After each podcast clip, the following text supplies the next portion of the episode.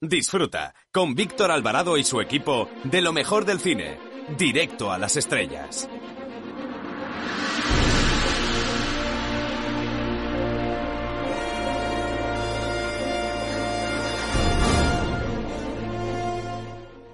Hola, soy Elvira Mínguez y quiero mandar un saludo y un beso enorme a Directo a las Estrellas.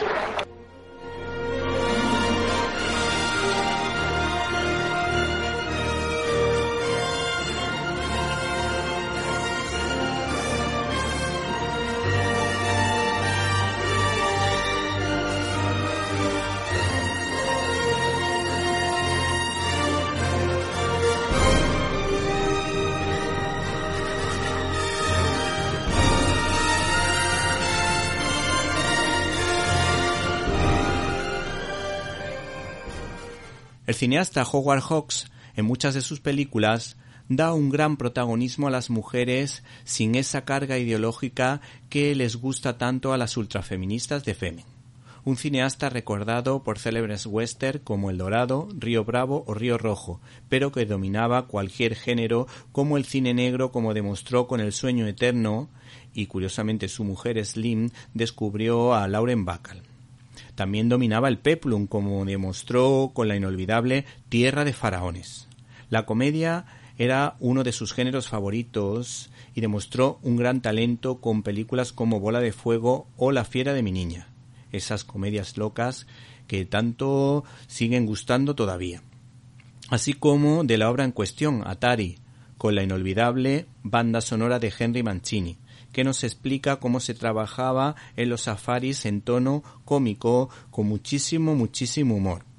Y nos habla precisamente también de la caza, no solo de animales, sino que, aunque la película no aparezca, a este hombre también le gustaba la caza de mujeres, lo que suena realmente mal, ya que era bastante mujeriego, que era precisamente una de las aficiones del cineasta americano que se conocía como el viejo zorro plateado.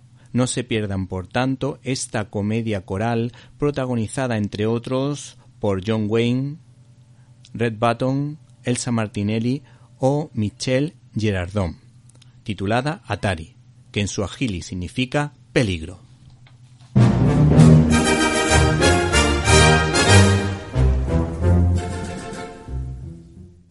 Bienvenidos a una nueva edición de Directo a las Estrellas, tu programa de cine y en una semana marcada por la propuesta de esos grandes clubes europeos para crear una nueva liga y enfrentarse lógicamente a la UEFA. Nosotros dejamos el deporte a un lado para hablarles de los estrenos de esta semana, empezando por los dos más interesantes, Mamá María, una película francesa protagonizada por Isabel Huppert y por supuesto una película que nos ha llamado la atención, que también es francesa, titulada Bajo las estrellas de París de Klaus Drexter. En Críticas en un minuto analizaremos los pormenores del gran documental que además se ha puesto en el top 10 Amanece en Calcuta de la vida de Santa Teresa de Calcuta. Y no pueden perderse en nuestras secciones habituales como la firma de Jaime Pérez Laporta y en este caso la entrevista que tendremos con un autor que nos va a hablar de ciencia ficción ciencia ficción en series, en el cine e incluso en la animación. Para comentarios, dudas y sugerencias puedes escribirnos a la dirección que ya sabes, info arroba cinelibertad.com. Repito, info arroba cinelibertad.com. Y con respecto al documental de la Madre Teresa de Calcuta, hemos visto un correo electrónico de Lourdes Martínez que nos recomienda el documental que dice que le ha gustado mucho y que es el mejor documental que ha visto de José María Zavala. Así que si quieres escribirnos, ya sabes, info arroba cinelibertad.com. Y si no nos pudiste escuchar en directo y quieres hacerlo en diferido, no puedes perderte nuestro canal de iVox Cine y Libertad, donde, donde, puedes encontrar todos los contenidos de este programa y otras cosillas que quizá te puedan interesar. Así que no te olvides del canal de iVox Cine y Libertad. Comenzamos.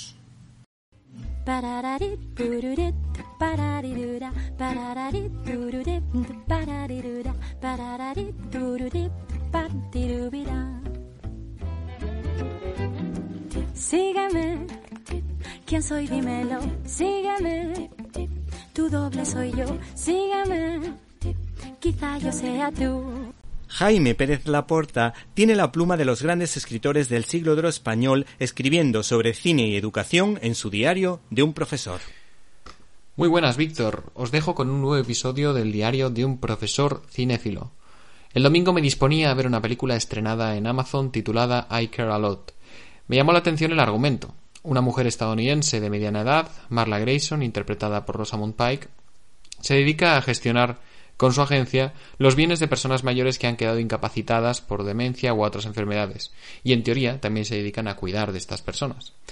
Un médico compinchado elabora informes sobre su inestabilidad, mientras ella, Marla, se encarga de distanciar a la familia para quedarse con todas las posesiones del anciano. El problema viene cuando uno de estos ancianos tiene un pasado oscuro y misterioso. Seductora propuesta que se rompe enseguida cuando Marla Grayson empieza a revestir su actividad de rapiña de ideales feministas que poco tienen que ver con la trama. No solo eso, sino que además se desarrolla un romance con una de sus ayudantes y constantemente están sobreviviendo de manera inverosímil ante todos los obstáculos que se encuentran. Al principio la cinta parece divertida, hasta la narración de la cámara, que intercala periodos de cámara lenta, es muy sugestiva, pero luego el desarrollo de la historia va perdiendo fuelle y el nudo del argumento se va desenredando de forma chapucera, poco creíble y por supuesto muy interesante para los ojos ideológicos del feminismo. Interesante porque apenas aparece el hombre, apenas, perdón, aparece un hombre que no sea despreciable en la cinta.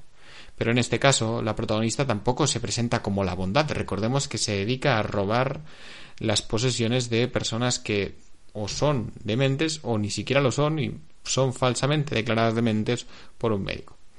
Y ahí creo que está el error. No quieren moralizar con las leyes tradicionales de la moral tradicional, cosa que no critico. Eso ha dado grandes cintas como El Padrino o Taxi Driver. Pero por otro lado se empeñan en destrozar una buena historia con tal de que la feminidad y el feminismo de las personajes queden bien resaltados. Si tú quieres hacer una película amoral, una película que resalte el valor de un criminal o la maldad de un depredador, está muy bien, puedes hacerlo. Pero no me vengas después con ciertas ideologías, ideales, idealismos que no pintan nada en esa historia. Creo que esta es una afección del cine mm, de los últimos tiempos, pero del cine palomitero, del cine comercial, que nadie sabe por qué, lejos de buscar el clamor en las butacas, acaban repartiendo su doctrina posmoderna. Recuerdo el ejemplo de la última saga de Star Wars, que con más sutileza y elegancia va dejando caer algunas consignas superficiales del nuevo feminismo y de otras nuevas ideologías. Hay frases eslogan que son realmente terribles. Y lo mismo sucede en la saga de Marvel, con la Capitana Marvel o Wonder Woman en otras sagas. Si la película intentara ahondar en los problemas que resuelve teóricamente el feminismo, aún entendería la reflexión sobre el tema. Pero cuando la película poco tiene que ver con esa lucha, el feminismo puede quedar postizo y acaba estropeando hilos conductores poderosos, como es el caso de I Care a Lot, en el que seguramente, con la intención contraria, los guionistas hacen parecer a una pareja de lesbianas como ladronas, depredadoras, crueles y personas sin escrúpulos. Rezaba mil pidiendo a Dios inteligencia para sus enemigos, pues daba por hecho que el ser más inteligentes los haría menos enemigos. Yo pienso que los guionistas feministas se pueden quedar donde están, que nos están poniendo muy fácil la crítica y la sátira de sus historias.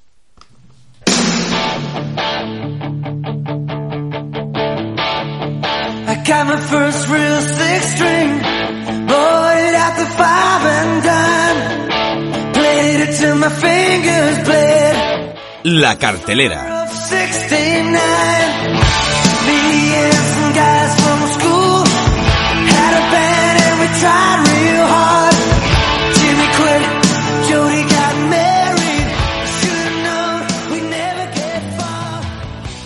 El cine francés ha tomado la iniciativa en la cartelera de esta semana porque podemos decir que se estrenan dos películas razonablemente buenas. La primera de ellas tiene una magnífica pinta. Se titula Bajo las estrellas de París, que es una cinta dirigida por eh, el guionista y director Klaus Dresser, recordado por la película América. Y la protagoniza una actriz veterana como Catherine Frott.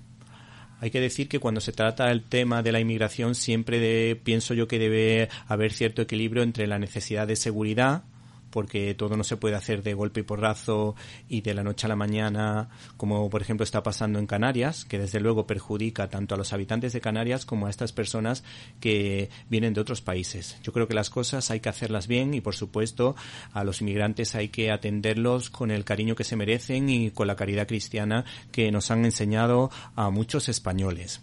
Pues bien, esta película pues trata el tema y, por ejemplo, eh, la crítica de Javier Cortijo de Cinemanía coincide en cierta manera con nosotros. La crítica dice lo siguiente, sencilla y conmovedora. Drexel elude pisar charcos sociopolíticos o sentimentaloides en favor de una narración lineal y directa, acercándose en ocasiones al cine mudo. Y por si tenéis a ver esta película, este es su argumento. Christine es una sin techo que vive en París. Una noche de invierno encuentra a Sully, un niño eritreo de ocho años, sollozando frente a su refugio. Unidos por su condición de personas marginales, ambos se embarcarán en un viaje emocional para intentar encontrar en París a la madre del niño. Algo realmente precioso. Esta es la típica historia que yo creo que hay que ver. Una película de buenos sentimientos, una película que nos indica cuál es el camino correcto.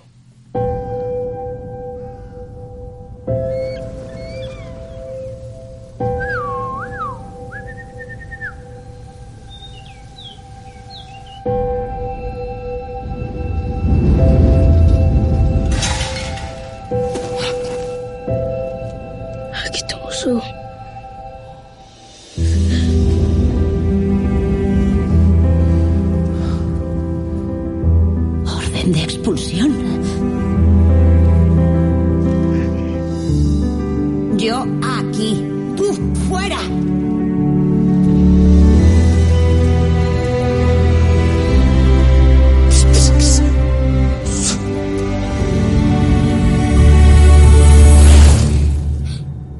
¿Qué haces de aquí?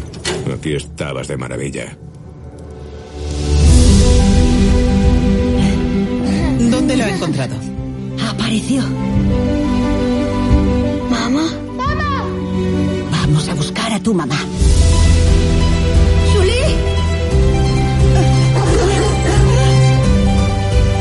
¡Hola! Mi pequeño. ¡Hola! Eres un niño maravilloso. Yo soy una pobre vagabunda.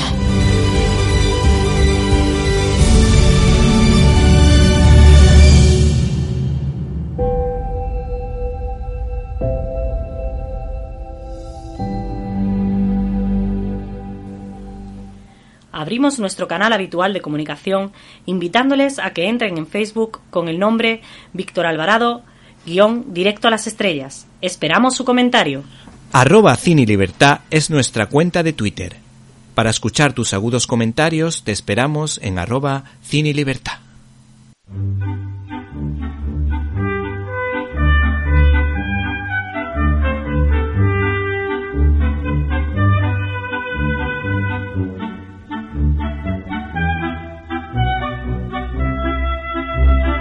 Estás escuchando Directo a las Estrellas. Víctor Alvarado.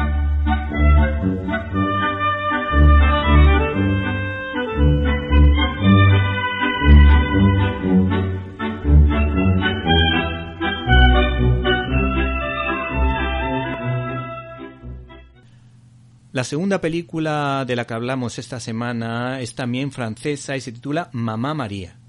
Ha sido protagonizada por Isabelle Huppert, una actriz francesa muy cotizada y de mucho nivel que en esta ocasión se introduce en un cóctel curioso, porque se trata de un thriller policiaco que se acaba convirtiendo en una divertida comedia.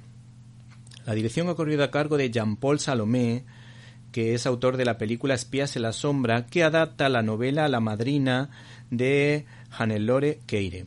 Hay que decir que esta mujer era una abogada criminalista antes de escribir, lo que significa que la novela está muy bien documentada y maneja hechos verídicos. Me pareció un excelente punto de partida para enseñar el París de hoy, aunque lo que más me interesaba era trasladar a la pantalla el retrato maravilloso de la mujer protagonista.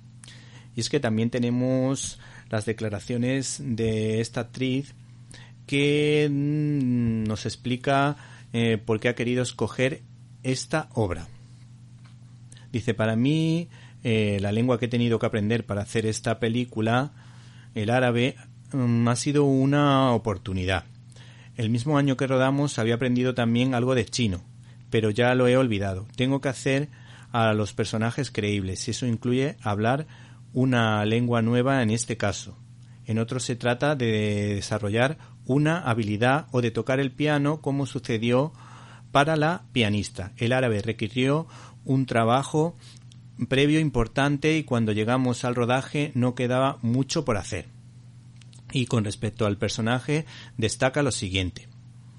Ella es muchas cosas sin saberlo, es valiente sin darse cuenta, es amoral y anárquica inconscientemente, lo que creo que es muy frecuente en el mundo de hoy. Cuando hablamos de ficción tratamos de buscar explicaciones al comportamiento de los personajes, mientras en la vida real la mayoría de la gente actúa por intuición, sin saber realmente ni quiénes son. No paramos a buscar una definición de nosotros mismos y eso es lo que pasa a la protagonista. Se define como afronta los acontecimientos no por quien era antes. En definitiva, una buena película que yo creo que puede gustar a muchos de eh, nuestros oyentes y a los aficionados al cine. Y por si os animáis a ver esta película, os cuento el argumento. Patience es una traductora especializada en escuchas telefónicas para la Brigada de Estupefacientes de París. Es un trabajo precario y mal pagado. Un día Patience se dispone a hacer un favor al problemático hijo de una mujer y acaba involucrada en un trapicheo de drogas fallido, lo que le deja con una pila de cannabis en su posesión.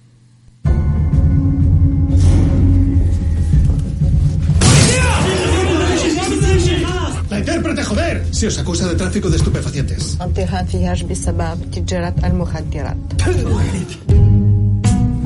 Odio este hotel y esta habitación. Esto no es un hotel. Y me cuesta 3.200 euros al mes. ¿A comer? Yo atiendo. Una mujer que conozco en la policía dice que si no obedeces acabaremos todos en la cárcel. ¿Por qué se ha salido de la autopista? Tira tu móvil ahora mismo, hijo mío. ¡Mierda! Mica, localiza ese camión. Cadilla, ¿cuánta droga lleva tu hijo? No sé, un montón. Una tonelada de droga, no puede desaparecer. Dinero y drogas. Mm, quiero este perro. ¿Dónde está la droguita? Busca bonito.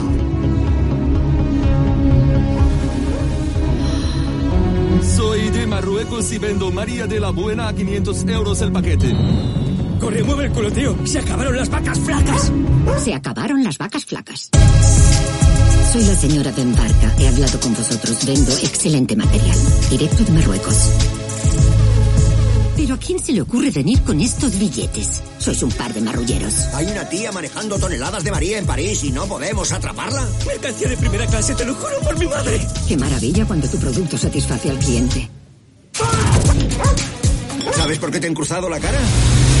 Porque esta droga que estás vendiendo era suya. Tienes una cualidad sorprendente. Adiós. Tienes una confianza en ti misma que me impresiona, como algunos tipos que he detenido. ¿Y cómo es que te den por culo en árabe? Es Barbik Fazok. Arroba Cine Libertad es nuestra cuenta de Twitter.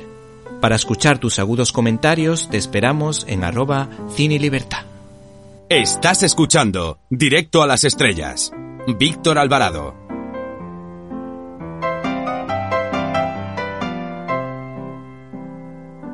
Críticas en un minuto.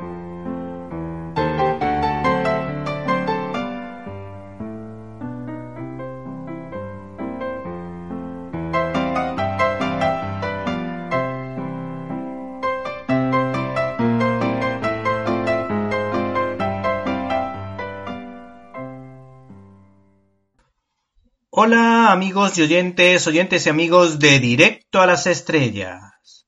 Hoy en el canal de iVox Cine y Libertad os recomendamos Amanece en Calcuta. Ser una gota en la inmensidad del océano es una de las frases clave para entender la enorme labor humanitaria de Santa Teresa de Calcuta sustentada en su enorme fe, lo que ha inspirado a miles de personas en todo el mundo. El periodista José María Zavala, Cracks entre los cracks, es el autor de libros de un enorme interés histórico como La maldición de los Borbones, La Pasión de José Antonio y su biografía del santo más milagrero del siglo XX, San Pío de Pieltrechina. Aunque últimamente hay que decir que este periodista se está centrando en el mundillo del documental con bastante éxito y apoyándose en el crowdfunding. ¿Qué más podemos decir de este documental? Pues que a pesar de estar rodado en un formato clásico en el que se combina sabiamente una serie de testimonios, en este caso de fe con imágenes de archivo, pues la cinta no pierde interés. Nos cuenta la vida de una santa que entendió el verdadero significado del amor al prójimo entregando su vida a los más pobres entre los pobres. El documental consta de seis testimonios que destacan no solo por su profundidad, sino por sus, entre comillas, giros argumentales, pues sus vidas cambian de la noche a la mañana en décimas de segundo, como si se tratase de un giro de guion. Porque este ensayo cinematográfico, por otra parte, tiene un buen ritmo y no es de esos que se van desinflando con el paso de los minutos. José María Zavala nos permite conocer con todo lujo de detalles cómo dos sacerdotes, por ejemplo, uno español y otro de Bután, que se encontraron con la Madre Teresa de Calcuta, pues de alguna manera eh, su vocación fue prácticamente una revolución tan solo escuchando y hablando con la Madre Teresa. Muchas de estas conversiones eh, se producen de manera sorprendente. Muchas de estas vocaciones se encuentran de una manera que casi roza el milagro. Pues en el caso, por ejemplo, del sacerdote de Bután, este hombre descubrió su vocación y se hizo cura para servir a Cristo en un ambiente hostil, en un ambiente totalmente opuesto al cristianismo y donde reinaba el budismo. En otro momento del documental aparece un profesor universitario que sin pretenderlo consiguió que alguna alumna o alumno, pues tan solo viendo su ejemplo de buen cristiano, pues recuperara la fe y consiguió que esas personas se enamorasen de Cristo. Finalmente nos quedamos con la brutal conversión de María del Himalaya que es como la A.B. Johnson que se enfrentó a la todopoderosa multinacional abortista Unplanet. Pues, por otra parte, esta enfermera, María del Himalaya, era una abanderada del aborto, abanderaba el aborto y era contraria a la vida del embrión y el feto. Pero después de un proceso largo y costoso, pues estuvo de voluntaria en un centro de la Madre Teresa de Calcuta y cuando se dio cuenta de lo que había hecho realmente, estuvo varios días rota de dolor. Pero en un momento determinado sintió la fuerza mm, de Dios, un Dios que le hablaba y le perdonaba los pecados. Y ahora se ha convertido a la fe católica con un alto grado de compromiso cristiano y de alguna manera pues seguramente se sintió inspirada por las palabras de la Madre Teresa de Calcuta cuando hizo su famoso discurso en favor de la vida.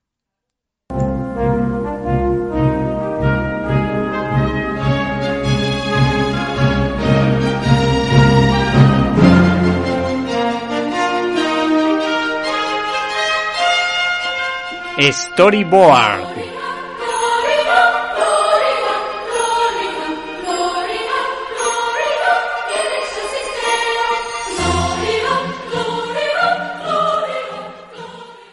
Cuando uno se acerca a un cómic escrito por Tom King, sabe que la profundidad de la historia está garantizada, y si a eso se une la elegancia nostálgica del dibujante Lee Wicks, la historia probablemente roce el sobresaliente como es el caso de Batman Días Fríos. De alguna manera, sus autores homenajean a la película de 1957 de Sidney Lumet, protagonizada por Henry Fonda titulada Doce hombres sin piedad pues Bruce Wayne es uno de los miembros del jurado encargado de juzgar a Mr. Frío, personaje que en el mundo del cine interpretara hace ya muchos años el musculoso e inteligente Arnold Schwarzenegger. Bruce de día y Batman de noche no están convencidos de la culpabilidad de este villano y de alguna manera este binomio tendrá que asegurarse de buscar pruebas que puedan o no condenar a Mr. Frío. Esta gran novela gráfica Destaca sobre todo en los claroscuros de algunas viñetas que recuerdan a lo mejor del cine negro junto a algunos encuadres de gran belleza. Una obra que permite la reflexión sobre la necesidad de creer en Dios, o al menos en Batman, en el que se cuenta por qué nuestro héroe dejó de creer tras la trágica muerte de sus padres, lo que le hizo dudar de su fe para solo creer en Batman. Ese proceso está bastante bien contado a través de nuestro protagonista, y una señora que forma parte del jurado que se considera y se muestra como cristiana practicante. Hay una contundente viñeta, a mi juicio, a página completa, en la que Batman comprende que es un instrumento de Dios al entender el texto de Job en el que este personaje se reconcilia con Dios y vuelve a renacer. Esta célebre frase, pues de alguna manera, suena de la siguiente manera. Dios me lo dio, Dios me lo quitó, qué bueno es el Señor. Hola, me llamo Inigo Montoya. Tú mataste a mi padre. Prepárate a morir. Estás escuchando el directo a las estrellas con Víctor Alvarado. Como todos los aficionados a los cómics saben, Spider-Man y los Cuatro Fantásticos fueron los buques insignia que tiraron del carro a los inicios de Marvel. Sin embargo, el arranque de la Patrulla X no auguraba un buen futuro a pesar del buen nivel de los guiones de Jack Kirby y Stan Lee que he tenido la suerte de leer. Entonces fue necesario recurrir a los queridísimos Len Bain y Dave Cockrum que relanzaron a esta familia de mutantes. ¿Se acuerdan ustedes de la imposible Patrulla X? Pues hay que decir que esta imposible patrulla X nos permitió conocer a nuevos personajes como Tormenta, Coloso o Rondador Nocturno.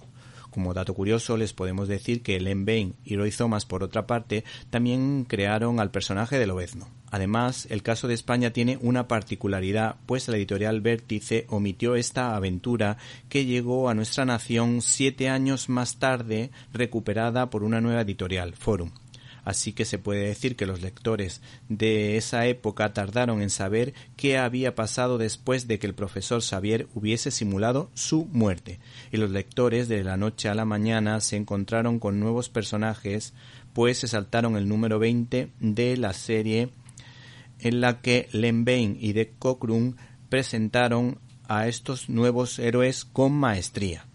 Tal y como dijo Chris Claremont, que después, años más tarde, sacó el máximo producto a estos personajes a finales de los 70.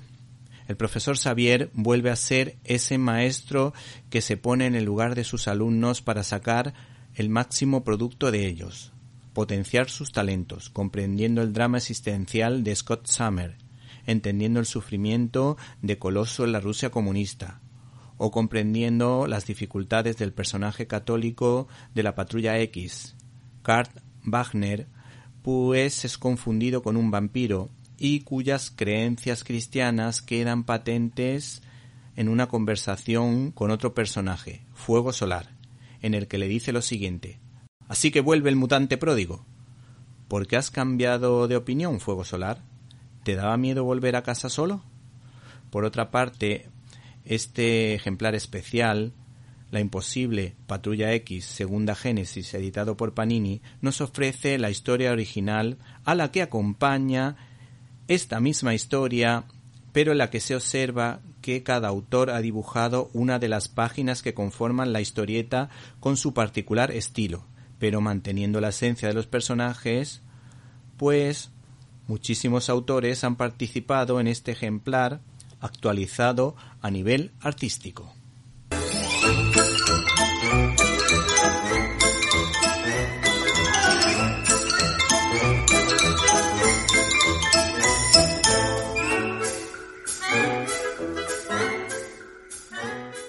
Estás Nuestro escuchando invitado de hoy viene directo con a las estrellas. espacial de Galáctica de. Combate. No es el maestro Yoda, pero sí nos puede dar una masterclass de ciencia ficción. Se llama José, se apellida Sender y es el autor de Hacia las Estrellas de Reboot Ediciones. Buenas tardes. Hola, buenas tardes. Eh, nos ha llamado la atención tu trabajo de investigación y sobre todo la primera parte en la que nos cuentas, por ejemplo, que Voltaire o Kepler tuvieron su aportación a la ciencia ficción, hicieron su pequeña aportación. ¿Qué nos puede decir al respecto? Bueno, pues que la verdad es que estuve investigando para intentar intentar datar el origen el origen real de la ciencia ficción y bueno, es prácticamente imposible datarlo porque depende mucho de la visión de ciencia ficción que tenga cada uno, pero sí que se puede decir que uno de las de los primeros antecedentes reales en los que casi todos los historiadores están de acuerdo fue fue Voltaire. Escribió un libro sobre un alienígena que viajaba por el espacio en una nave espacial, se llamaba Micromegas. Micromegas era el, el libro, escrito en 1752. Y la verdad es que fue uno de los primeros considerados por casi todo el mundo como ciencia ficción de verdad, porque ya tenía pues viajes espaciales, naves, gente de otros planetas, todos los ingredientes de lo que acabaría siendo la ciencia ficción. Luego a mí también me llama la atención Edgar Allan porque hay una pequeña historia que se llama La incomparable aventura de un tal Hans Fall que a mí realmente me ha sorprendido. También me ha, me ha gustado mucho que haga referencia a las revistas Pool y concretamente a Ray Bradbury y Philip K. Dick, de los que han salido eh, auténticos peliculones de las novelas, por supuesto.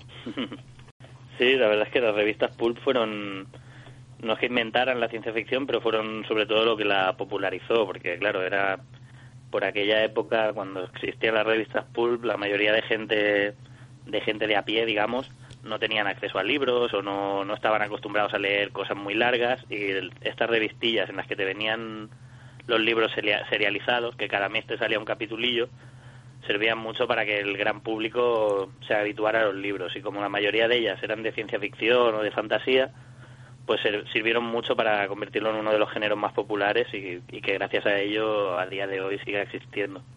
Bueno, de Ray Bradbury, por supuesto, nos acordamos de Fahrenheit 451 y de Philip K. Dick, eh, por supuesto, de Blade Runner. Eh, ¿A ti qué te parecen esas dos películas? A mí, la verdad es que Blade Runner, eh, soy muy fan de Philip K. Dick, pero me gusta más la película de Blade Runner que el libro. La verdad, me pareció una adaptación tan buena que, es de las pocas veces que puedes decir que, que un libro me parezca, que una película me parezca mejor que el, que el libro original de la que está adaptada. Sí, sí. Bueno, eh, entre las obras que a mí me, han llamado la atención, eh, la que más me ha sorprendido ha sido una que se llama Star Crash de Luigi Cozzi, eh, que estaba protagonizada por David Hasselhoff, algo que a lo mejor nadie se acuerda, y el título que le has puesto me ha parecido genial, El choque fantástico. Sí, la verdad es que procuro, bueno, hacer algún comentario gracioso en el libro porque eso siempre ayuda a que a que sea más divertido de leer, ¿no? Un libro así que habla tanto de cine y, de literatura, pues que siempre se haga, se haga menos y la gente se divierta leyéndolo. Pero sí, esta película es muy curiosa porque, bueno, no era el protagonista, era interpretaba a dos personajes distintos de la película. La protagonista era Caroline, Caroline Munro, haciendo de, pues, heroína espacial vestida de astronauta, típica. Sí. Y, y bueno, de película de, de Roger Corman, que era un genio de la serie B pero era la gracia era esta que David Hasselhoff cuando no era ni famoso en el 78 que no existía todavía el coche fantástico ni nada de esto aparecía ahí haciendo de, príncipe al que tenían que ir a rescatar y claro la primera vez si ves la película sin saber que va a salir él el tío no aparece hasta media peli o sea no te lo esperas ¿sabes? están todo el rato ay hay que salvar al príncipe tal y cuando aparece dices onda David Hasselhoff con 20 años sí sí y es que desde luego los italianos son auténticos genios, como demostraron, por ejemplo, con el Spaghetti Western. Aquí también se ve que tiraron de esa genialidad que a veces tienen y que a veces no tienen, porque hay algunas que son realmente insoportables. sí. es verdad. Y ya que hablamos... Sí, sí, sigue, sigue, perdona. No, bueno, te iba a comentar que también mencionaba por aquí otra otra película italiana del espacio, precisamente, que se llamaba Terror en el espacio. Era dentro del apartado de, de serie B y terror. La verdad es que me pareció muy interesante esa película, pues es de los años 60, si no recuerdo mal, y tiene un montón de cosas que luego copiaron en Alien. Que parece mentira, pero una película que creo que en, en inglés se llamó Planet of the Vampires aunque no salía un solo vampiro en toda la película, pero aquí se, se llamó Terror en el espacio y la verdad es que era una película barata, pero pero pero que daba miedo, la verdad es que daba mucho miedo, estaba muy bien hecha. O sea que el Tarantino de la ciencia ficción podemos decir que eh, el señor Ridley Scott. Sí, más o menos, ¿eh? porque porque la verdad es que este hombre copiaba bastantes cosas de otros. Bueno, de hecho, el, el guion de Alien es un reciclado de- del guion de, de- de Estrella Oscura, la primera película de John Carpenter, Sí. que fue, fue un fracaso de taquilla porque realmente la grabó con cuatro duros cuando era un estudiante de cine y no, no triunfó mucho. Y el guionista dijo: ¿Sabes qué? Le voy a hacer un par de arreglos al guion y lo vuelvo a intentar vender. Y se lo vendió a Ridley Scott y de ahí salió Alien. Bueno, Ridley Scott que además es un genio de los storyboards porque hace un, un storyboard que vamos que podría ser perfectamente un cómic porque lo hace a la perfección, los dibuja, los pinta y no le falta un detalle. Por eso yo creo que también es el éxito de este de este director que el encuadre primero lo busca en el storyboard eh, con el arte secuencial y luego ya simplemente lo que tiene que hacer es tomar imágenes y rodar. Exacto, sí. La verdad es que es, es como un artista completo, digamos, porque sabe no solo sabe dirigir, sino que sabe dibujar. También muchas veces para los directores eh, les resulta muy difícil explicarles al dibujante de storyboard cómo se imaginan ellos el plano. Así que si un director tiene tiene arte y sabe dibujar, pues eso que se ahorra, porque puede, puede plasmarlo él sin necesidad de que otra persona lo entienda y tenga que, que dibujar lo que él se está imaginando. Sí, Orson Welles, por ejemplo, no es que yo no sé la verdad si era pintor o dibujante o no, pero es verdad que cada plano de Orson Welles es precisamente el plano de un cómic. Porque hace un juego de luces y sombras, por ejemplo, en la película Ciudadano Kane, que de luego son impresionantes. Sí, la verdad es que sí. Era, no sé, no- la verdad es que no tengo ni idea de si él también era dibujaba sus propios stories o no, pero la verdad es que su su el aspecto visual de las películas de Orson Welles era muy de claro oscuro, de este muy impresionante de de jugar mucho con las luces y las sombras, como tú dices, Sí, sí. y la verdad es que se queda grabado en la memoria. Y ya que estábamos hablando de italianos, pues aquí nos recuerda el cariño que sentía Fellini por Flash Gordon, que los italianos yo lo descubrí hace relativamente poco tiempo. Bueno, aparte de que hay algunos que son auténticos genios, son muy aficionados a, a las viñetas. De hecho, sus cómics suelen tener mm, unas 100 páginas. Normalmente, cuando, por ejemplo, los álbumes franceses, donde también hay muchísima afición, son bastante más cortos. Entonces, aquí me ha llamado la atención eso que cuenta sobre Flash Gordon, que desde luego es una película icónica para los que vivimos en los años 80 y de hecho yo tengo una figurita de merchandising, un Flash Gordon, que no creo que tengan muchos niños porque no era muy habitual eh, tener a ese muñeco, pero yo lo tengo entre mi colección y se lo dejo todavía a mis hijos para que jueguen con él. ¿Qué te parece a ti la peli? ¿Hay alguna porque yo tengo la sensación de que es cutre en algunos momentos, no sé si sería, me imagino que sería de la productora Canon Field, de eh, esa productora de los de dos judíos que hacían muchas películas en la época de los 80, de las que se han salido algunas buenas como Delta Force o Cobra, pero luego mm, hicieron mucha película cutre. No sé a mí la la- verdad es que la película me gusta mucho porque se nota que es cutre pero aposta, porque Sí, sí. es está imitando lo- los seriales originales de los años 40 de Flash Gordon, que era todo un decorado muy falso y todos los actores muy sobreactuados. Y la película cuando la vi me dio la sensación de que estaba intentando imitar eso. No nos la vamos a tomar en serio, sino que vamos a hacerlo todo súper exagerado, vistoso, con unos decorados imposibles y unos actores pasados de vueltas precisamente para, para eso, para imitar cómo se hacían las películas en, en los años 40 y 30, el rollo pulp este que tenía el, el original. Y la verdad es que eso le queda muy bien a la película. Yo creo que por eso es tan divertida. Porque tampoco, no es que los actores que salen sean malos, porque tienes Sí, a, a Max von Sydow, a Timothy Dalton, a, a un montón de, de estrellas que son muy buenos, pero pero creo que precisamente los hacen exagerar y, y hacen que todo sea demasiado caricaturesco para que la película sea mucho más divertida. Y en, En cuanto a lo que decías de, de Fellini, sí que una curiosidad que me pareció brillante que, que un director como Fellini, que solo hacía cosas muy serias y muy realistas, estuviera empeñado en que quería dirigir él la película de Flash Gordon, porque cuando era pequeño había sido muy fan de los cómics Sí. y al final le dijeron, mira, no lo hagas porque es que no, no pegas para esto, ¿sabes? No, no es tu estilo. Pero gracias, curiosamente, gracias a eso, George Lucas, que era quien quería dirigir Flash Gordon, le Sí. dijeron que no porque Fellini tenía los derechos y entonces George Lucas dijo, bueno, pues me inventaré mi propia película del espacio. Sí, Así sí. que supongo que en- en parte gracias a Fellini y a Flash Gordon existe la Guerra de las Galaxias. Sí, bueno, y, y también a Doom, porque la película Doom, si te fijas bien, yo he leído una parte de ella, porque la verdad que esa novela me parece, no, me, no es de mis favoritas de ciencia ficción, pero vamos, las mm, primeras 100 páginas, 200 páginas, es mm, detalle a detalle calcado de la de la novela de Doom. Lo que pasa que le dio mucho dinamismo. ¿ah? John Lucas lo que le hizo fue darle mucho, mucho dinamismo y esa es la virtud. Y con respecto a Fellini, mm, ya aprovecho porque tú sabes que aquí las entrevistas son como una conversación, no son preguntas así para, para pillar a la gente, sino para pasar un rato entretenido. Pues Fellini era un magnífico caricaturista y de hecho empezó de caricaturista en los periódicos, eh, hacía tiras cómicas. Entonces, lo del humor ahí, pues lo del humor ahí el hombre sí tenía su sentido del humor. Es verdad que era mm, que, el neorrealismo es bastante serio en muchos momentos, pero también, si te fijas, Fellini tiene algunos momentos que son delirantes y con un humor un poco difícil de Sí. entender para, para nosotros, pero también vinculado mucho a los sueños, porque es- él trataba de reflejar mucho lo que él soñaba, lo que él vivía, lo que él sentía también por la, por la noche, vamos. Sí. Me imagino que era más el tema de que al productor no le acabara de convencer Fellini era más porque todas las películas que había hecho hasta la fecha eran eran realistas, Sí, sí, sí. costumbristas, de la vida del día a día, y no se lo imaginaba dirigiendo una space opera en el espacio con, con pistolas láser y este tipo de cosas. Era raro, ¿no? Era como, no sé, imaginarte a Fernando León dirigiendo Star Wars. No, te No, lo la imaginas, verdad. ¿no? Porque siempre ha hecho películas de este estilo. Sí, sí.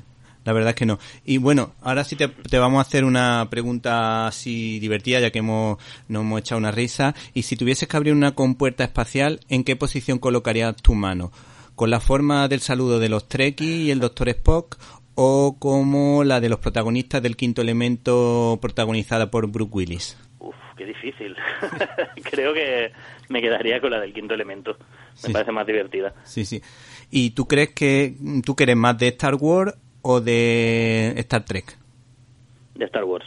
Sí. La verdad es que me gusta mucho más por... También me gusta Star Trek, pero Star Wars me parece más original por el tema de la parte mágica, que no, no es ciencia ficción pura, Sí. sino que lo mezcla con un rollo más legendario, con magia y guerreros místicos y cosas así. Sí.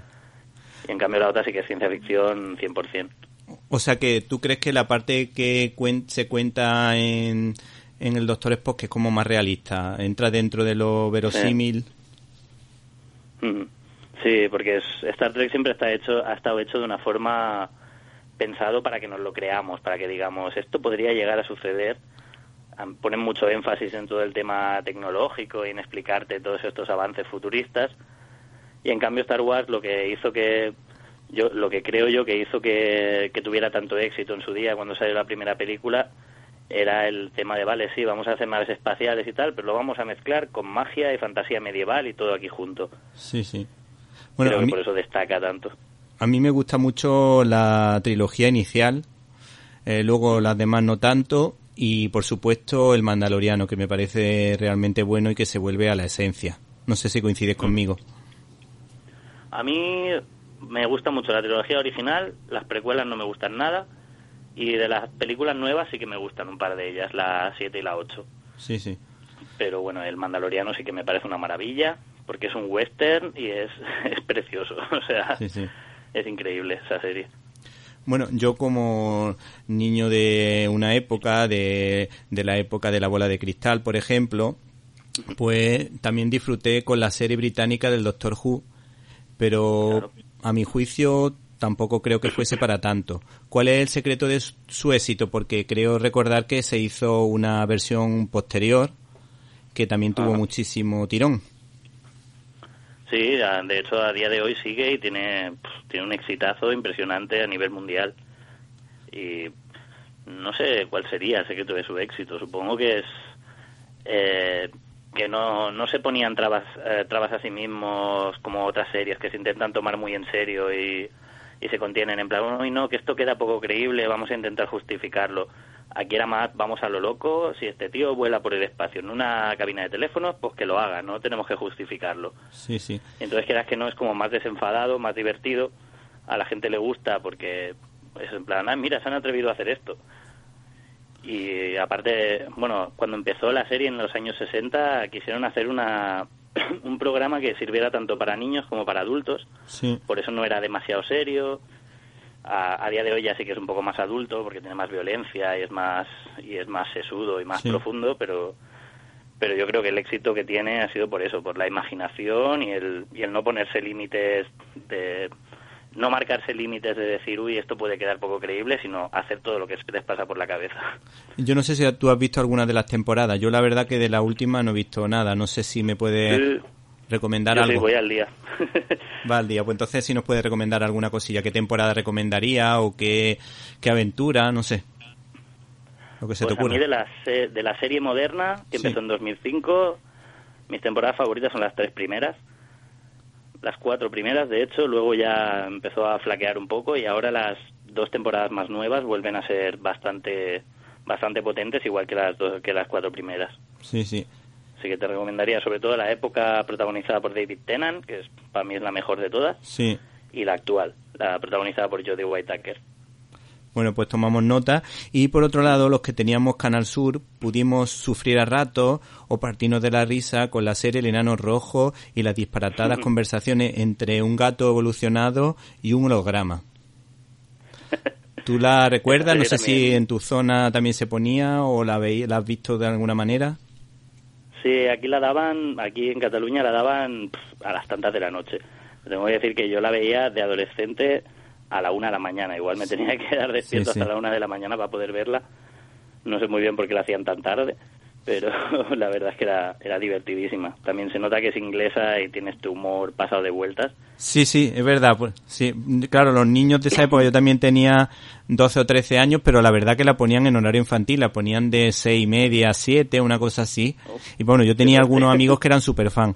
Yo me lo pasaba bien a veces y otras veces no tanto, porque cuando le hacían alguna al holograma, la verdad que me sacaban de quicio, pero la verdad que tenía, tenía momentos, es que es verdad, es una serie peculiar, porque tenía momentos muy, muy, muy divertidos y luego a otros que a lo mejor, no sé si que no lo pillábamos o que ya sabemos que los ingleses son un tantito complicados algunas veces con algunas cosas, aunque manejan muy bien la ironía. Sí, a veces se pasan con el- humor inglés este, a veces es tan cerrado que dices, en este momento ya no sé si me tengo que reír o no. Pero sí, la verdad es que Nano Rojo era, también era una de estas series de vamos a hacer todo lo que se nos, se nos ocurra hasta que nos cancelen. Y, y, bueno, de hecho, el primer capítulo, no sé si recuerdas, que empieza con te presentan a toda una tripulación que parece que vayan a ser los protagonistas y cuando ya los has acabado de conocer, de golpe los matan a todos y aparecen otros en plan, pues no, los protagonistas eran estos. Ah, bueno, a la, mitad de capítulo. la verdad que no me acordaba de eso para nada. Sí, sí, Para nada, y, para nada. y no les dejó la cadena, la BBC no quiso, pero la idea original que tenían los creadores de la serie era que los que salían al principio y se morían fueran un montón de gente muy famosa, Sí. que actores conocidísimos que se murieran y de golpe aparecieran unos tíos a los que nadie conocía y fueran los protas. Sí, sí. Pero ya la BBC dijo, no, no voy a llamar a, no sé, a Sean Connery para, para que te lo cargues en el primer capítulo. De, de hecho, hay un cómic, eh, bueno, unas tiras de Spider-Man que se sacaron en los años 70, a finales de los 70 y de los 80, que salieron en prensa, no salían en cómic, y los famosos se peleaban, había, vamos, auténticas tortas por salir en los cameos de, de este Spider-Man. Ahora mismo que lo acabas de comentar, me ha- me ha venido a la mente ese flash, y la verdad que hubiese sido, vamos, un puntazo que hubiesen conseguido eso. Sí, habría sido genial. Para que, bueno, también eran. Los creadores de la serie no eran conocidos, por entonces era la primera que hacían, tampoco se fiaban tanto de ellos como para darles la responsabilidad de, venga, aquí tenéis 10 actores famosos. Eh, y la- luego la serie se canceló, Duró unas cuantas temporadas, luego se canceló, al cabo de unos cuantos años consiguieron reflotarla y hacer un par de temporadas más, y a día de hoy ya no sé cómo está la cosa, no sé si seguirán sacando temporadas nuevas o no, porque como aquí no las emiten, tampoco no te lo sé decir. Sí, sí. Bueno, en este libro, cuando Disney no era lo que ahora, mm, apostó por el terror y hizo una película que se llamaba The Black Hole. Eh, ¿De qué se trata? Es, bueno, la primera peli de terror que hizo Disney en los 70, que es la ves y, y da miedo de verdad, y es sobre un agujero negro. Aquí se tituló el, Abismo Negro, sobre una, una nave espacial que se queda atrapada al borde de un agujero negro sin poder alejarse, pero sin acabar de caer, y, y da bastante midete. Tienes, pues, tienes todos los elementos del terror, su científico loco, robots chungos, asesinos, eh, bueno, el- de hecho uno de los protagonistas es Anthony Perkins, el de Psicosis. Sí. Así que con eso ya te lo digo todo. Sí, sí, sí. Por otra parte, en cuanto a series de animación, nos ha llamado la atención una serie de dibujos animados que se llama Final Space y que además creo que es una de las recomendaciones más potentes que hace en este libro. Porque hay que ver esta serie o qué es lo que nos vamos a encontrar. A mí me pareció maravillosa. Hace dos años que salió, creo, ya la he visto como cuatro veces porque no puedo parar. O sea, es curiosa porque es de estas de dibujos para adultos que cuando ves el estilo de dibujo piensas, va a ser de risa, tipo Futurama, te vas a reír y ya está. Y luego no, luego es súper profunda, de pensar un montón. Aparte tiene una cosa muy curiosa que es que combina eh, personajes dibujados de una forma súper simplona, tipo los de padre de familia, Sí, con unos fondos impresionantes que, que son obras de arte los fondos sí. y es eso es como muy muy profunda y muy muy emocionante Ah, pues mira, la la- serie la verdad es que me, me sorprendió porque la empecé a ver pensando esto va a ser de risa y luego no tenía nada de bueno sí tiene sus momentos de humor claro sí. pero pero es mucho más profunda de lo que parecía al principio Pues voy a echarle un vistazo a ella porque yo tengo también, escribo series de televisión, sobre series de televisión y la verdad que Ajá. de dibujos animados no suelo hablar mucho. La última que hablé fue Death Note, noticia de muerte que me parece genial. Y, y esta yo creo que puede ser una sorpresa porque la verdad que no esperaba tanto de ella porque según lo que comenta parece que merece la pena. Y ahora con respecto no sé si no sé si has visto BoJack Horseman. No, pero bueno entonces no. No te decía porque tiene un rollo similar a esto de que ves el dibujo muy sencillito y Sí. piensas es de risa y luego en realidad es mucho más profundo de lo que parece Bueno, pues, eh, pues esa también, también me la noto. Ya, gracias por, la, por las dos pequeñas pistas y ya sé por dónde, por dónde puedo ir, o por dónde puedo orientarme. Con respecto a la película más alabada y más criticada a la vez, 2001 Odisea del Espacio, yo tengo que decir que a mí me gusta mucho Stanley Kubrick, me gusta mucho Espartaco, me gusta mucho eh, esta película Senderos de Gloria, pero que con Odisea del Espacio los tiros de cámara son espectaculares, tiene algunos momentos del principio que merecen la pena, pero yo no puedo con esta película. No sé si coincides conmigo o no. Bueno, es lenta. La verdad es que es lenta. No es para entretenerte comiendo palomitas el domingo, digamos que no sería. pero pero sí. la verdad es que es, eh, es buena porque es Kubrick y cada plano que hace es una maravilla. Sí, eso sí. En todas sus películas. Lo único que sí que es verdad que se hace larga porque hay ratos muy largos en los que no pasa nada. Luego el final, aquella locura visual del final no se entiende. La verdad es que Sí, no se la- entiende la nada del de lo que está monolito. pasando en todo el final. Sí, sí. Yo que escucho, bueno, yo que es escucho, estas pelis de disfrutar visualmente, sí, pero no, no, pero es un poco aburrida. Sí, sí. Yo escuchaba a Carlos Pumares y que se traía muchas bromas con lo del tema del monolito cuando hacía sus programas en radio. Pero, mm, por otra parte, es verdad que mm, me permitió, a través de sus comentarios, conocer esos puntos que tú dices, ese, esa- esa- ese- esos planos al principio de la película, ese tiro de cámara espectacular en la nave esa que parece como una especie de odisea. Eh, eso sí, eso sí reconozco que, que, que me gusta. Pero luego, mm, la segunda parte se me hace soporífera, aunque es verdad que, que fue de los primeros en hacer máquinas autoconscientes y ese detalle, en ese, ese momento, ese pequeño argumento, porque casi prácticamente se esboza, no se ve prácticamente nada, yo creo que ha dado muchas pistas a muchos directores posteriormente.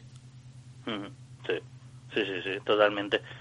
La verdad es que ha sido, fue bastante pionero con este tema de hacer eh, inteligencia artificial que cobra conciencia y se vuelve mala.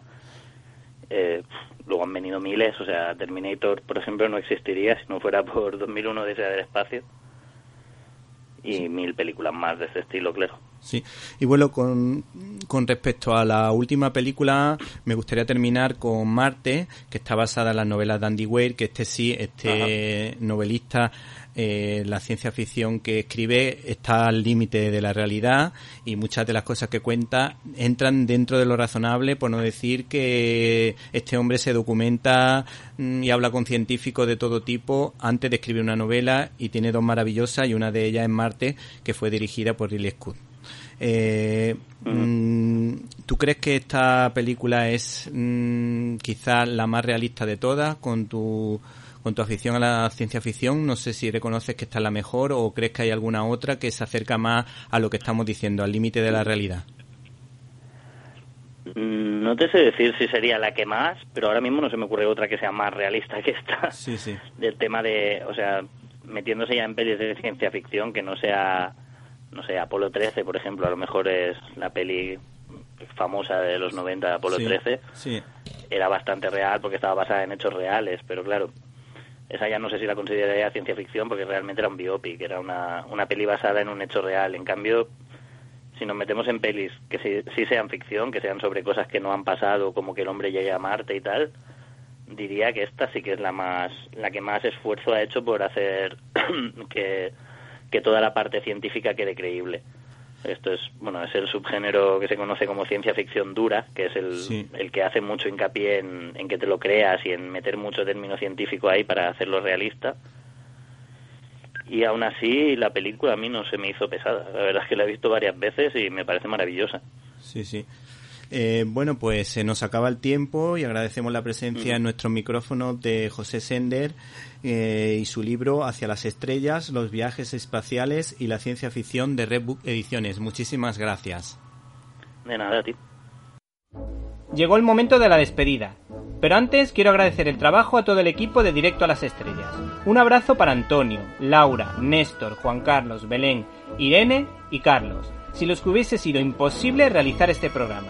Espero que usted, y usted, y también usted, o tal vez tú, hayas pasado un rato entretenido. Recibe un cordial saludo de Víctor Alvarado y hasta la semana que viene.